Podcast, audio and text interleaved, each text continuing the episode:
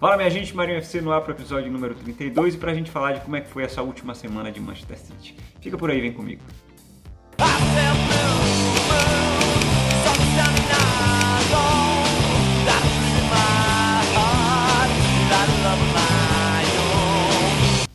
Fala meu povo, vamos lá, episódio diferente hoje, vou estar aqui sozinho, infelizmente meus companheiros todos de bate-bola essa semana me abandonaram, tá? Então vai ser basicamente um monólogo falando de como é que foi essa semana do City, dando a minha opinião. Você quer participar, interage comigo aí através dos comentários e tudo mais. Eu tô com a pauta aqui embaixo, então vamos a ela. Primeira coisa, né? Birita do dia, tô degustando aqui uma Eisenbahn IPA, tá? É uma das minhas cervejas, minha gente, favoritas no Brasil atualmente, tá? Adoro essa cerveja. Eu gosto de cervejas mais amargas. Não sei se eu já tinha mostrado ela aqui no programa ou não, acho que não. É, mas eu acho cerveja espetacular, assim, é muito saborosa. Para quem gosta né, é, de um paladar um pouco mais acentuado, assim, mais forte, é, recomendo bastante. Se você não conhece ainda, experimenta, tá?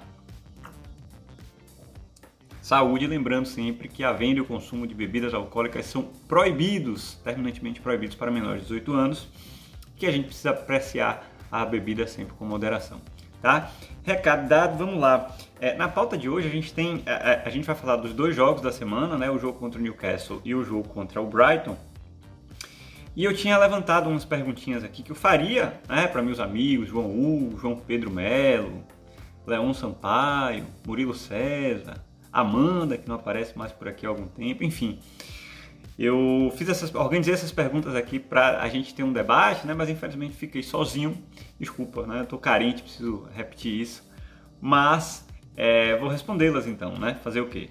Mas vamos lá. Primeiro vamos falar de Newcastle, que foi um jogo diferente, né? Um jogo que é um jogo que tinha tudo para ser um amistoso, basicamente, porque o City é campeão já e, e o Newcastle também não, não tem pretensão nenhuma mais na temporada, né? Tá ali no, né, mais para baixo do que para cima na tabela, não vai alugar algum. Então o jogo tinha tudo, tudo para ser um jogo bem tranquilo, assim. E, na verdade virou um jogo de bola bem interessante, né? Foram sete gols, né? O, o City venceu por 4 a 3 E eu listei aqui alguns destaques que eu queria trazer. Primeiro dizer que achei, achei muito boa a partida de Bernardo Silva. Bernardo Silva oscilou um pouco essa temporada, mas eu gosto muito de ver Bernardo jogar quando ele está bem. É um cara que vibra muito, tem muita energia, que sobe, que desce, enfim, é, que marca, que apoia, que dá assistência, que faz gols eventualmente também. Então fico feliz de ver Bernardo jogando bem. O outro lado da moeda é Sterling, que continua numa fase realmente tenebrosa, não dá para entender, né? Aquele Sterling, aquele Sterling com alegria nas pernas, aquele Sterling maravilhoso que a gente estava acostumado a assistir é, até o ano passado e até parte dessa temporada. Né? Eu lembro que o, jogo de Sterling, por exemplo, contra o Liverpool esse ano, aquele jogo que a gente venceu por 4 a 1 é, Sterling fez um jogo espetacular, sofreu pênalti, é, acabou com a vida de, de Alexander Arnold. E a gente está assistindo falta desse cara, né? Assim, não sei o que aconteceu, mas mais um jogo de Sterling abaixo da crítica, assim, não gostei, tá? É, e, e Queria falar também de Ferran Torres, que fez um primeiro tempo muito tímido e acredito que talvez um pouco por conta do posicionamento dele. Assim. Eu acho que é um, é, um, é um talento, é um cara que tem potencial sim para ser um ótimo jogador, mas que ainda está se encontrando ali, se descobrindo, é muito jovem, etc. E, e Pepe cola ele muito na, na, na ponta, né? Na, na, linha lateral, ele jogou o primeiro tempo todo praticamente colado à linha lateral ali pelo, pelo lado direito do campo. E ele acaba que não consegue produzir muito assim, porque ele recebe a bola muitas vezes de lado, né, quer dizer, de, costas para a lateral, e não tem muito o que fazer. O, o marcador é, fecha os espaços ali para que ele possa correr para a ponta. Ele também não tem essa explosão toda para arrancar e sair na frente do cara. Então, basicamente, no primeiro tempo ele recebia a bola por ali, ciscava um pouquinho e acabava tocando para trás ou tocando para o meio. Né? Ele não tem uma habilidade para girar e sair cortando por dentro como Sané, por exemplo, fazia muito. Né? Eu acho que é um jogador com uma característica um pouquinho diferente. Então, assim, eu estava com o discurso todo pronto para criticar a partida de Ferran Torres, né? Por conta desses primeiros minutos dele lá, né? Colado na ponta. Mas aí ele, aí ele começa a surpreender, né? Primeiro aquele golaço, né? A lá Zlatan Ibrahimovic nos seus melhores momentos. É... E um segundo tempo brilhante, né? Ele muda de posição com Gabriel Jesus, isso é outra coisa que eu tinha anotado aqui para destacar, né? Jesus que estava sumido no jogo, cai para a ponta direita e passa a produzir bastante. Gostei da partida de Gabriel Jesus jogando ali pela ponta. Eu acho que o lugar de Jesus é ali realmente, não dá para insistir mais com ele como 9. E Ferran, por outro lado, é um cara que tem faro de gol, né? Que cheira gol. Então, é, assumiu ali a posição central, né? Como um centroavante de fato. E acabou marcando dois gols, né? Hat-trick dele. Acredito que o primeiro pelo clube. É, então, assim, é, o Ferran acabou quebrando as pernas do, do projeto de comentarista aqui, que estava com tudo pronto para criticá-lo. Uh, e por último, né, é, duas coisas, né? É, primeiro, o segundo tempo do jogo virou um baba, como a gente fala aqui, né, no bom baianês, virada para lá, virada para cá, e felizmente o City acabou ganhando por 4 a 3 E aqui, aqui é um zagueiro que não me inspira confiança. Chegou esse ano, tudo bem, viveu muitas lesões e tudo mais. Eu sei que tem torcedor que gosta, inclusive meu amigo João Pedro Melo que está sempre por aqui mas ele não me inspira confiança, é uma opinião absolutamente pessoal, né, gente? Não sei, acho que falta gana, acho que falta vontade, eu acho ele muito sonolento, eu acho que ele não vai para quebrar, para dividir, sabe? E um zagueiro não pode ser assim, ele é bonzinho demais para ser zagueiro. Ele é bonzinho demais para ser zagueiro, não sei, não, não, não gostei da contratação e continuo não gostando das performances dele falhou duas vezes nesse jogo. Depois até teve umas participações interessantes, né? Bloqueou algumas bolas e tal. Mas é, não me transmite confiança o Ake. Eu, eu estaria na minha lista de, de dispensas, assim. Não é um jogador que eu gosto. Tá? Mas vamos lá, próximo, próxima parada, Brighton. É um jogo que acabou né, com derrota pra gente, né? Enfim, não, não era esperado. Mas vamos ao resumo aqui, né? É, o, o, time contra o Newcastle, gente, foi um time muito diferente do que a gente está acostumado, né? Com algumas mudanças ali bem significativas. Eu anotei aqui a pesca. É... Ai meu Deus, saiu aqui. Segura aí, segura aí que a gente chega lá. É porque aqui é no ao vivão, não tem corte, tá, gente? Abrindo aqui, se a internet colaborar, a gente vai chegar lá. Formações. Manchester City entrou com, com primeiro Scott Carson, né? A gente precisa falar de Scott Carson. O cara tem, tinha dois anos já, ou pouco mais até, né? No City. Nunca tinha jogado uma partida oficial e Pepe deu esse presente a ele. Então, que legal, que legal. É, inclusive, ele defendeu um pênalti, né? A gente acabou tomando um gol no rebote, mas ele defendeu um pênalti. Então, participação importante de Scott Carson. E a, a, gente teve uma dupla de zaga completamente diferente. Não sei nem se já jogaram juntos em algum momento, né? Eric Garcia e, e Nathan Ake. É, um meio-campo sem Kevin De Bruyne, que ok, aí a gente, né, eventualmente aconteceu isso na temporada, inclusive a gente fez jogos bons assim, mas um trio de ataque também que pode ser considerado trio de ataque reserva, com Ferran Torres, Gabriel Jesus e, e Sterling. Né? A gente tem um trio titular hoje, que é Phil Foden, é, alguém fazendo falso 9 ali, que aí reveza muita gente, e o Mares lá pela ponta direita. Mas enfim, voltando para Brighton, né, a gente fez um jogo contra o Brighton em que aí sim a gente tinha um time mais com a cara do City atual, a dupla de zaga titular, com Stones e Rubem Dias, Ederson voltando ao gol, né? É, Mares e Foden jogando também. Né? A diferença foi que a gente teve Ferran Torres é, como 9, que acabou precisando ser sacrificado no lance, que foi o lance capital do jogo, né? que foi a expulsão de João Cancelo. Eu não vou entrar ainda no mérito de se deveria ser, se não deveria, porque a gente vai falar de VAR mais para o final do episódio, tá? Deixa eu só molhar a palavra um pouquinho, porque senão não dá, né, minha gente? Segura aí.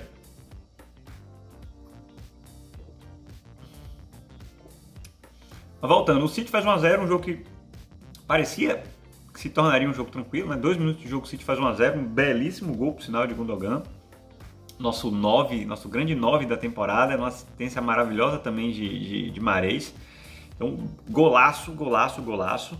Mas aí com 11 minutos né, acontece a expulsão de João Cancelo, como eu falei, né, o lance capital do jogo, muda tudo. O City fica com um homem a menos, Ferran acaba sacrificado e a gente não consegue mais voltar a fazer aquele nosso jogo, né, do toque de bola e tudo mais, porque é difícil você é, conseguir controlar o jogo como o City gosta de controlar, tendo um jogador a menos é, em, em, campo. É, no segundo tempo a gente acaba achando o segundo gol, achando não, né? A gente acaba produzindo o segundo gol através do talento primoroso de nossa pérola Phil Foden, né? Uma arrancada impressionante pela esquerda, ninguém segura o cara. O zagueiro tenta fechar para o meio achando que ele vai passar, ele vê que tem espaço, avança e faz o gol de bico, né? Que eu acho muito legal esse gol de bico. Acho que todo craque, se a gente lembrar de Ronaldo, de Romário, não estou comparando, tá, minha gente? Pelo amor de Deus. Mas é um recurso que muita gente esquece de usar, né? E ele botou a bola na frente ali e deu aquela, aquela tacada de sinuca no cantinho de bico. Golaço, né? Eu particularmente achei que naquele momento o jogo, de certa forma, poderia estar até resolvido pra gente, né? 2 a 0 tudo bem, então a gente estava com um a menos, mas fechava a casinha ali, segurava, ficava com o cara para sair no contra-ataque e tudo mais.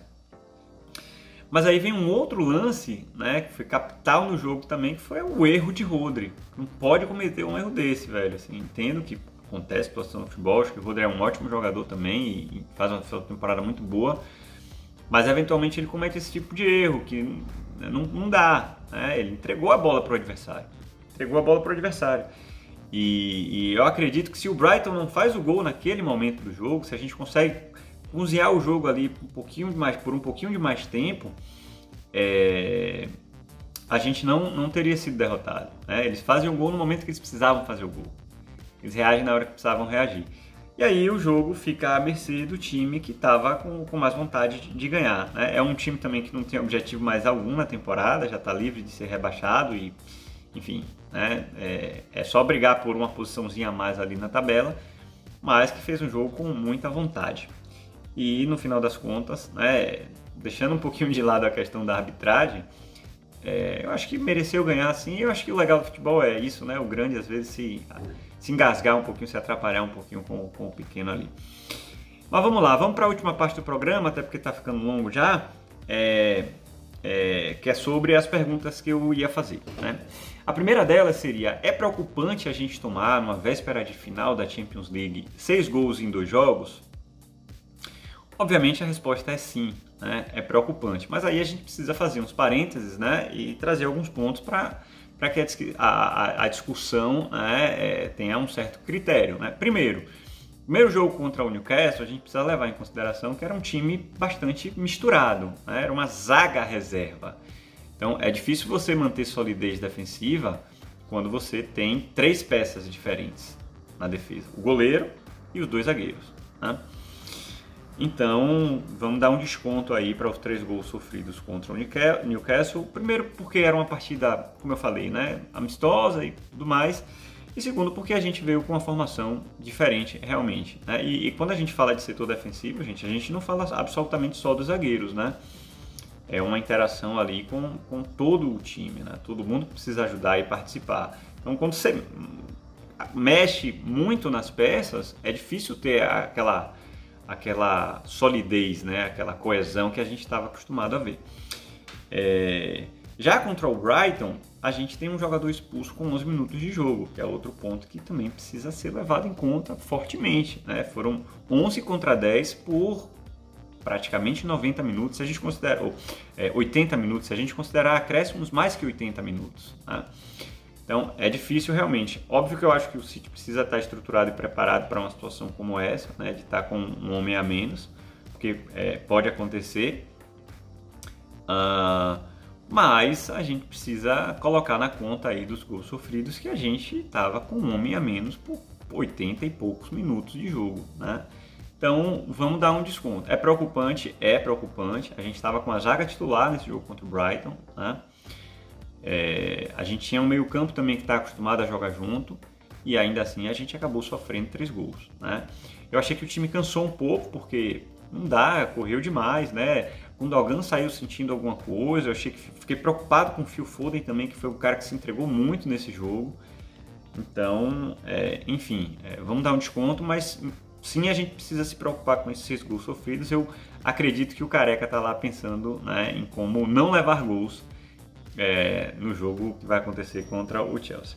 A segunda pergunta é qual seria a, a minha nota, enfim, ou a nota de vocês que estão aí do outro lado podem comentar também, para o VAR na Premier League. Esse jogo foi um jogo recheado de polêmicas, né? E, é, me, enfim, me fez questionar e trazer esse ponto é, para um debate que não vai existir, porque eu estou sozinho aqui, preciso falar mais uma vez. É, mas é, eu tenho uma opinião, obviamente, né? É, é, Indo direto ao ponto, eu daria uma nota 8 ao VAR. Tá? Alguns vão achar que eu dei uma nota muito alta, provavelmente a maioria vai achar que eu dei uma nota muito alta para o VAR. mas eu realmente acredito que o VAR é, ajuda mais do que atrapalha. Tá?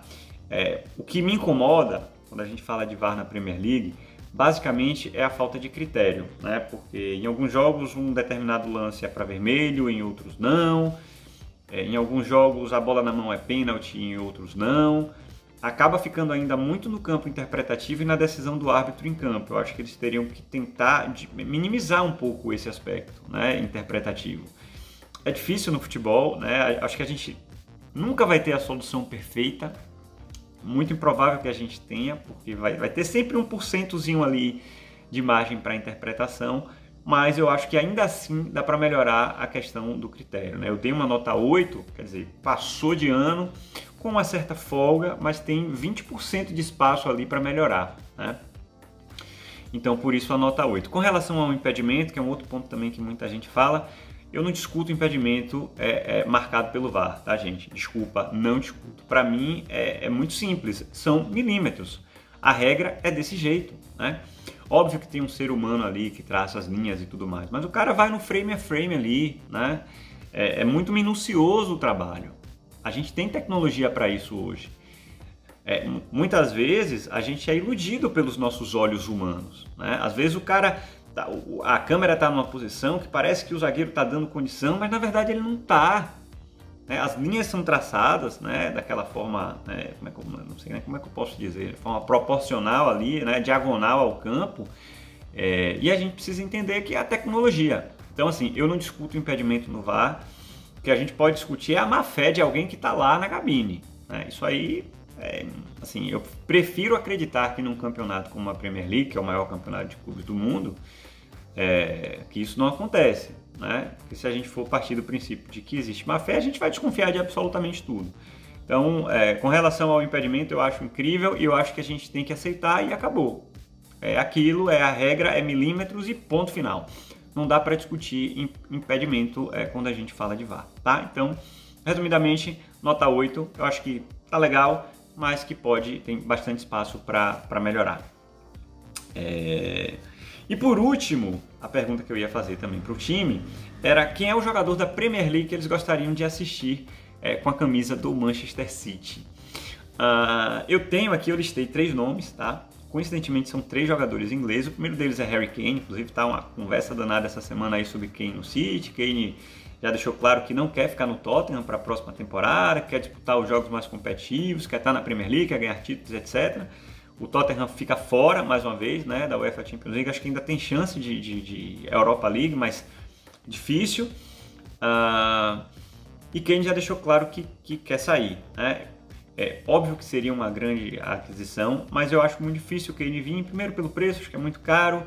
Pepe já falou que o clube não vai gastar, mesmo com a saída de Agüero. Agüero sai e deixa espaço para o salário de alguém que, que chega, teoricamente, né? Mas não é só isso, a gente precisa pagar por Kane que tem contrato com o Tottenham até 2023. Então é, eu acho bem difícil ele chegar ao City nessa temporada, a não ser que a gente tenha uma outra peça, além de com o Agüero, saindo né, do nosso setor ofensivo. O que eu também não acredito que vai acontecer não há nenhum indício uh, nesse sentido. Então, Kane seria uma das minhas escolhas, mas eu acho bem improvável, também porque a gente tem Delap chegando e eu acho que o menino precisa de espaço né, para ser experimentado. O outro jogador que eu gosto muito de assistir é o Grealish, tá, do Aston Villa. Eu acho que é um cara muito inteligente, muito inteligente, muito talentoso e que passou da hora já dele ir para um clube é, que briga lá em cima, né, pelos, pelos títulos. É um jogador que me interessaria muito porque ele consegue jogar bem tanto por dentro, né, pelo meio, como um, meia mais central ali, quanto pelas pontas, né. É, como eu falei, ele é, é muito habilidoso e muito inteligente. Um jogador que joga com a cabeça erguida o tempo inteiro e sempre produz alguma coisa. Então, é, Grealish é o segundo da minha lista. E o último deles é o Declan Rice. Também gosto muito desse jogador volante do West Ham United. A gente, a gente vai perder Fernandinho, né? Acredito que ele renove esse ano ainda, mas não acredito que a gente tenha Fernandinho mais para frente, né? Ele já chegou numa idade que não dá mais, 36 anos. E gosto muito do futebol de Rice, acho que é um volante também que joga com a cabeça erguida, que não tem medo de estar com a bola no pé. É... e que é muito promissor, né? jogador de seleção inglesa já, e gostaria muito de ver Rice no City. Desses três aí, é, a minha decisão pela necessidade, né, pensando numa saída possível de Fernandinho é, seria, seria Rice. Minha escolha seria por Rice. Gostaria muito de vê-lo atuando pelo Manchester City. Mas enfim, minha gente, vamos lá. Saúde para todo mundo. Espero que tenham gostado do programa. Ah, e para quem está se perguntando o que é que está passando aqui atrás na TV, tá? Eu mudei o cenário hoje. Deixei, acabei deixando para falar no final, deveria ter falado no começo. É a final da FA Cup da temporada 10-11. É um, é um Blu-ray que eu tenho, tá? Um disco que eu tenho aqui. Ele, na verdade, tem a partida semifinal, que foi contra o Manchester United, e a final, que foi contra o Stoke City. Saudoso Stoke City, que a gente precisa ver o Stoke de novo. Tenho um amigo, eu tenho um amigo inglês que é torcedor do Stoke, e a gente precisa voltar a ver o Stoke lá em cima novamente na primeira divisão. O City fez essa final em 2011 contra o Stoke City, Wembley FA Cup, e venceu por 1 a 0. É isso, eu vou ficando por aqui. Vou finalizar aqui minha birita do dia. Um abraço para todo mundo, saudações Citizens e até a próxima.